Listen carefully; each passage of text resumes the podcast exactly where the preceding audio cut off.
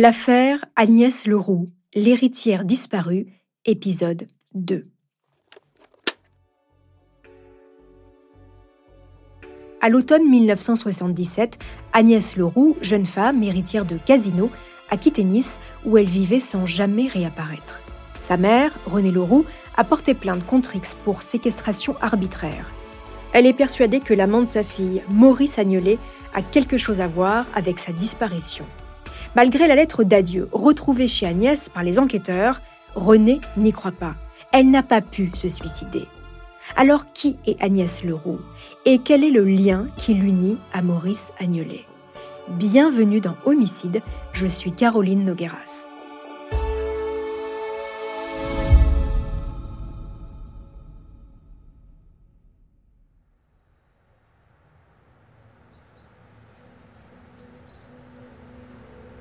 Agnès Leroux est née en 1948 à Neuilly-sur-Seine. Elle est l'une des quatre enfants d'Henri et René Leroux. Elle grandit dans un milieu privilégié entre les plages normandes et la côte d'Azur. Agnès est une ado rebelle, au caractère bien trempé. Jolie jeune femme, brune, aux cheveux longs, menue et athlétique, elle ne laisse pas la jante masculine indifférente.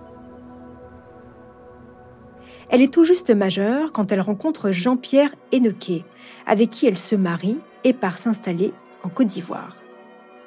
Pendant que Jean-Pierre fait son service militaire en coopération, Agnès, très active, en profite pour monter une affaire d'importation d'artisanat africain. Ce mariage lui permet de s'éloigner de la vie familiale et de la French Riviera. Agnès et Jean-Pierre vivent quelques années entre la Côte d'Ivoire et Paris et poursuivent ensemble le commerce d'artisanat d'Afrique et du Moyen-Orient. Le couple n'a pas d'enfants et après quelques années, le mariage vacille. Agnès finit par divorcer et revient vivre à Nice en 1975 près de sa famille. Là, elle monte une boutique d'art africain, tente de mener une existence à l'écart des mondanités si chères à sa mère, Renée Leroux. D'ailleurs, mère et fille ne se voient que très rarement. Le casino familial, le palais de la Méditerranée, Agnès n'en a que faire.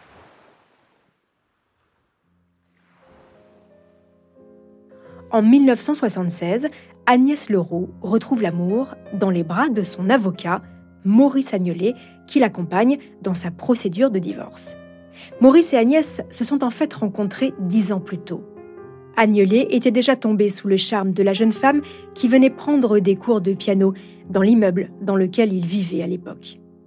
Quelques années plus tard, en 1969, il est invité au mariage d'Agnès et Jean-Pierre en Normandie car c'est aussi un ami de Patricia, la grande sœur d'Agnès. Et rappelez-vous, il deviendra ensuite l'avocat de René, la mère, pour représenter le palais de la Méditerranée. L'homme tient donc une place particulièrement importante au sein de la famille Leroux. La relation amoureuse entre Agnès et Maurice n'est pas du tout au goût de René, désormais en froid avec Maurice. Elle n'a pas apprécié le comportement d'Agnelet lorsqu'il la défendait. C'est ce qu'elle raconte dans son livre Une femme face à la mafia. Depuis plusieurs mois maintenant, Agnès, qui vit avec Maurice Agnelet, recommence à hausser le ton. Elle réclame toujours à corps et à cri la part d'héritage que nous ne pouvons lui donner. Elle se dit même prête à utiliser tous les moyens pour aboutir à ses fins. Agnès me fait peur. Agnelet l'influence, même si elle s'en défend. J'observe ma fille, elle n'est plus la même. Parfois je vois dans son regard que je suis devenue une étrangère, presque une ennemie. Agnès est parfaitement au courant de la vie de son nouvel amant Maurice. C'est un homme marié, père de trois enfants, mais qui assume son libertinage. Il a d'autres maîtresses d'ailleurs. Il fréquente notamment Françoise Le Sœur. Plusieurs maîtresses, toutes héritières, et tout cela dans un contexte particulier celui d'une guerre de casino sur la Côte d'Azur qui sévit depuis 1975.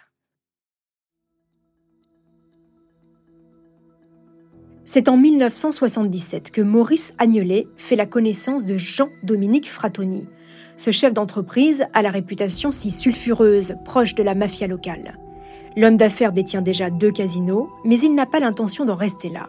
Ce qu'il vise, c'est le palais de la Méditerranée, le casino de la famille Leroux. Et ça tombe bien, car Maurice est bien décidé à se venger de René Leroux, qu'il a congédié un an plus tôt lorsqu'il était son avocat. Tous les coups sont donc permis. Fratoni propose 3 millions de francs à Agnès, soit près de 500 000 euros, pour qu'elle vote contre sa mère et la destitue de son poste de PDG du casino de la Méditerranée. Sous l'influence de Maurice, son amant, Agnès accepte. Le 13 mai 1977, Agnès et Maurice s'envolent pour la Suisse où ils ouvrent deux comptes à la banque UBS de Genève et se donnent une procuration mutuelle. C'est ici que dormiront les 3 millions de francs promis par Jean-Dominique Fratoni. 30 juin 1977, jour de l'Assemblée générale annuelle des actionnaires du Casino de la Méditerranée. Agnès Leroux arrive accompagnée de son amant et avocat Maurice Agnolet. Comme convenu avec lui, elle vote contre sa mère à l'élection du renouvellement de son mandat de PDG. It's Kaylee Cuoco for Priceline. Ready to go to your happy place for a happy price? Well, why didn't you say so? Just download the Priceline app right now and save up to 60% on hotels. So, whether it's Cousin Kevin's Kazoo concert in Kansas City, go Kevin, or Becky's Bachelorette Bash in Bermuda, you never have to miss a trip ever again. So, download the Priceline app today. Your savings are waiting. Go to your happy place for a happy price. Go to your happy price, Priceline. Jean-Dominique Fratoni vient de mettre la main sur le palais de la Méditerranée. René Leroux, trahi par sa fille, est effondrée, mais elle ne montre rien. Dans son livre, elle écrit Il m'a fallu un effort colossal pour me lever de mon fauteuil. J'ai rangé machinalement les papiers qui se trouvaient devant moi, puis les ai glissés dans la serviette de cuir fauve d'Henri. À la sortie de la salle du conseil, des centaines d'yeux m'ont dévisagé j'ai tenté de sourire.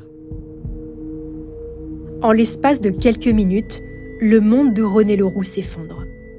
Cette femme forte et influente vient de perdre sa fille et son casino. Agnès, elle, est à présent riche et plus heureuse que jamais. Pourtant, depuis le vote, Agnolet n'est plus le même. Il est devenu distant, lui donne peu de nouvelles et ne vient que rarement la voir. Leur relation s'étiole doucement, la jeune femme se renferme et sombre peu à peu dans une dépression. Elle est même convaincue d'être atteinte d'une leucémie, au point qu'elle passe une grande partie du mois d'août à subir des examens à l'hôpital de la Pitié-Salpêtrière à Paris. Agnès appelle Maurice, mais il n'a pas de temps pour elle. Il est bien trop occupé avec sa famille. Pour Agnès, l'abandon de son amant est insupportable.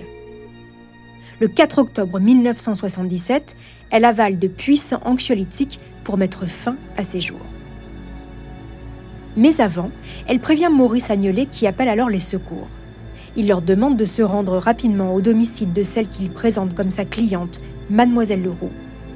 Il donne sa adresse 99 boulevard Saint-Roch à Nice. 99 boulevard Saint-Roch Bizarre. Les secours ne trouvent pas d'Agnès Leroux vivant à cette adresse. Alors il rappelle l'avocat, qui est confus. Il s'excuse, il s'est trompé. Il s'agit plutôt du boulevard Carnot. Finalement prise en charge, Agnès reste quelques heures à l'hôpital. Sa mère se rend immédiatement à son chevet malgré leurs différends. Puis Maurice Agnolet ramène Agnès chez elle, mais désespérée, la jeune femme répète son geste deux jours plus tard. Et là, c'est exactement le même scénario qui se reproduit. Avant d'avaler ses cachets, Agnès appelle son amant, qui prévient les secours et leur donne encore une fois une mauvaise adresse, avant de se corriger. Mais cette fois-ci, contrairement à la première fois, Agnès découvre à son réveil qu'elle s'est ouvert les veines. Pourtant, elle ne s'en souvient absolument pas. Elle demande des explications à Maurice, mais c'est peine perdue. Agnolet n'a rien à lui dire. René Leroux, là encore, se rend au chevet de sa fille. C'est la dernière fois que les deux femmes se verront. Puis au téléphone, le 27 octobre, Agnès annonce à sa mère qu'elle part en voyage en Italie pour les vacances. Après cela, plus rien. Tous ces éléments sont transmis à la police par René Leroux, mais l'enquête piétine. Il faut attendre le mois de juin 1978, soit sept mois après la disparition d'Agnès, pour que Maurice Agnolet soit entendu pour la première fois par les inspecteurs. Agnolet reste très évasif. Pour lui, il n'y a rien d'inquiétant, ça ressemble à Agnès. Pourtant, plusieurs choses interpellent les enquêteurs et confortent la thèse de René Leroux. Tous les proches de la jeune femme ont essayé de l'appeler ces derniers mois et lui ont laissé des messages vocaux. Sauf un, Maurice Agnelet. Autre détail troublant, lors des deux tentatives de suicide d'Agnès, souvenez-vous, c'est lui qui a appelé les secours. Et les deux fois, il leur a donné d'abord une mauvaise adresse.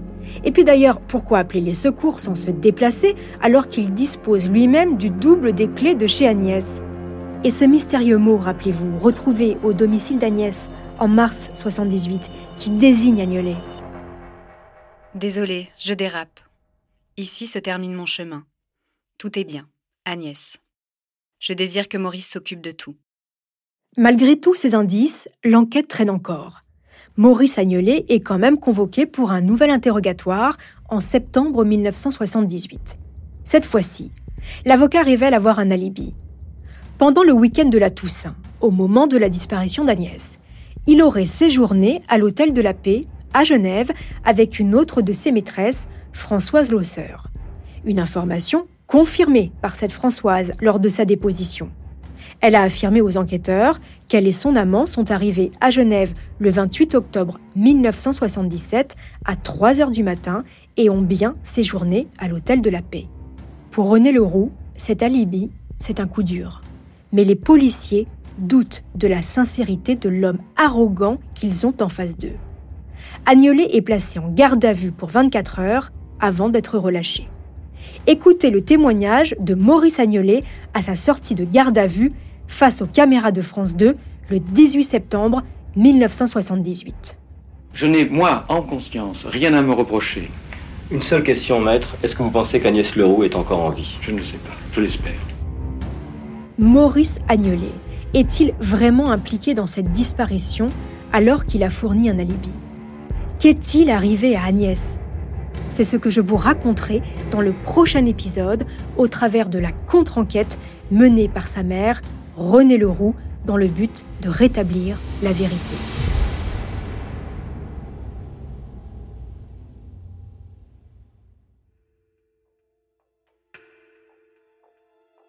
Et j'en profite pour vous remercier pour vos commentaires sur les plateformes d'écoute ou bien sur Twitter ou Instagram. C'est toujours un plaisir de vous lire.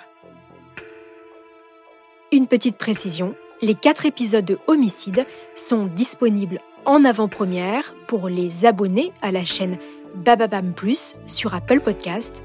Pour celles et ceux qui ne sont pas abonnés, les nouveaux épisodes restent bien évidemment disponibles gratuitement chaque jeudi sur Apple Podcast et toutes vos plateformes d'écoute.